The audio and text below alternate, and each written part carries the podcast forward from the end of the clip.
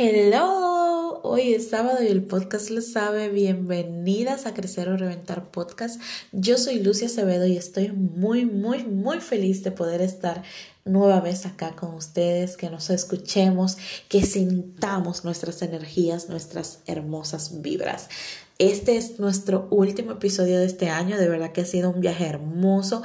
Muchísimas, muchísimas gracias a todas las personas de los diferentes lugares del mundo que se han conectado, que han sintonizado cada sábado este espacio para mí recibir sus mensajitos de amor, de resultados más que todo. Eh, ha sido algo hermoso. No tengo palabras para describirlo. Y bueno, vamos a entrar de una vez en materia a lo que vamos el tema de hoy y vamos a estar hablando sobre la mejor forma o manera de crear tu plan de crecimiento personal. Si tú no tienes o no has creado nunca un plan de crecimiento personal, pues yo te voy a dejar saber ahora qué es. Bueno, un plan de crecimiento personal no es más que en base a tus necesidades reales, tú empieces a crear desde ahí. ¿A qué me estoy refiriendo? Bueno, muchas veces empezamos eh, el nuevo año creyendo que el día primero de enero de cierta manera eh, viene la dita madrina y nos bautiza, nos hace un hechizo, nos hace un milagro. Y todo lo que pasó en el año anterior quedó atrás, tanto creencias como todas esas cosas y esos malos hábitos que de cierta manera pues vamos creando y ejerciendo día a día. El plan de crecimiento personal está basado en crear desde la conciencia, desde el amor, siendo pues íntegra contigo y con tus necesidades cuáles son esas áreas de tu vida que necesitan más atención. Es una de las cosas que pues yo suelo tomar en cuenta más. Hacer tu rueda de la vida antes de crear tu plan de crecimiento personal y lo que acompaña a este plan de crecimiento personal que es tu vision board o un mapa de sueños.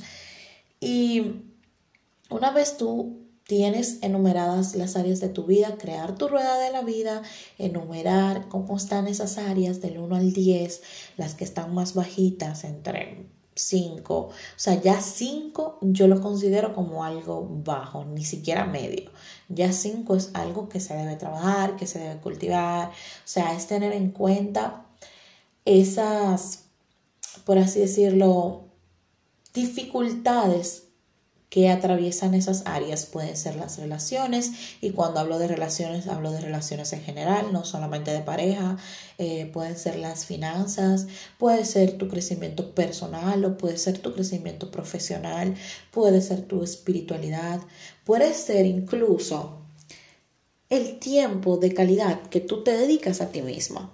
Pueden ser diferentes cosas, pero lo importante es como que, o lo primordial, antes de tu crear tu plan de crecimiento personal, es tener en cuenta cuáles son esas áreas que necesitan más enfoque. Y ojo chicas, aquí voy a ser muy clara, precisa y concisa. Cuando tú no tienes un plan de crecimiento personal, tú vas a la deriva.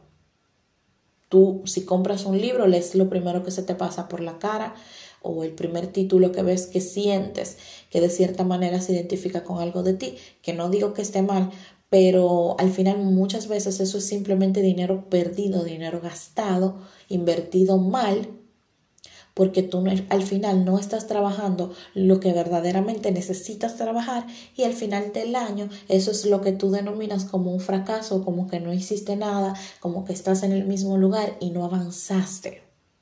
Entonces, por esto es muy, muy, muy importante que realicemos nuestro plan de crecimiento personal. Un plan de crecimiento personal te ahorra energías, te ahorra dinero, te brinda tranquilidad. Y aparte de todo eso, ves los pasos que das hacia adelante. Señores, recuerden que lo que no se mide no crece.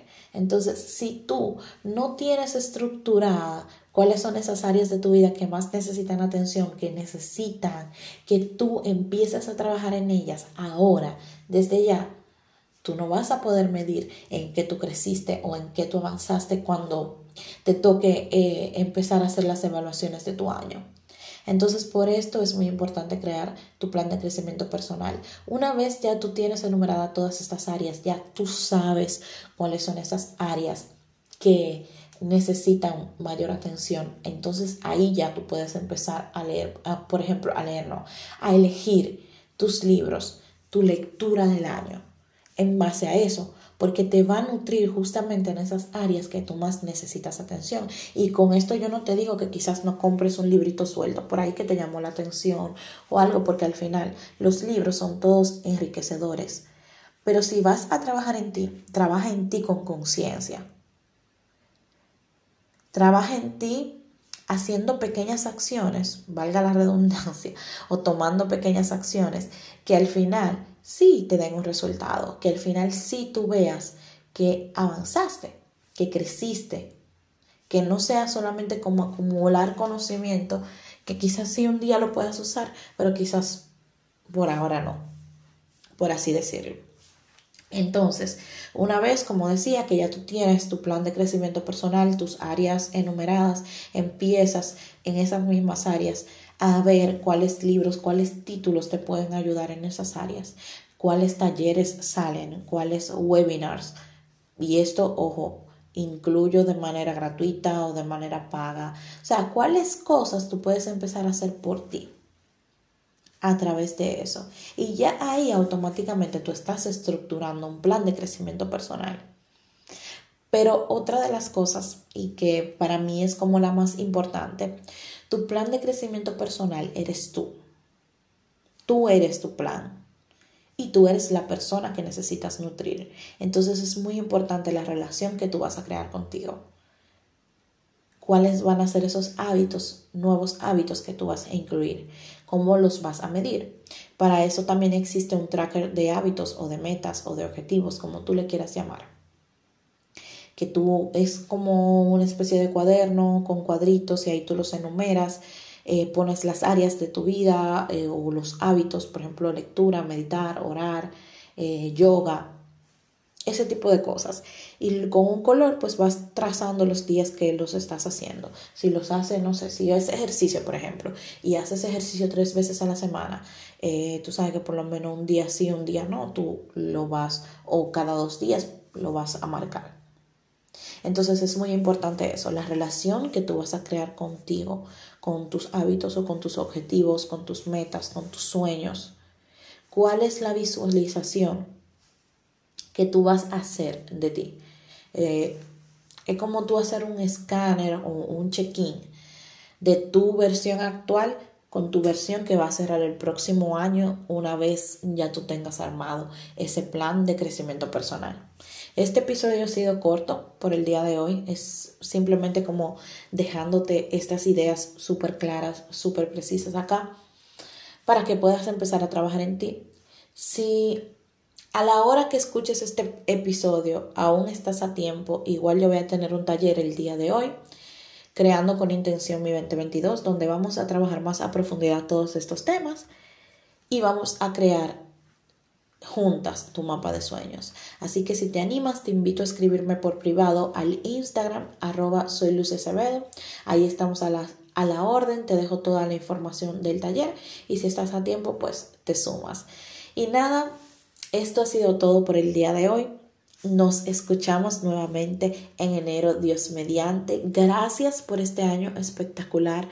Espero que tengan una feliz Navidad y un hermoso año nuevo, pero sobre todo en crecimiento, con una conciencia renovada. Les mando un fuerte abrazo apretado, apretado, apretado y un besote. Hasta la próxima.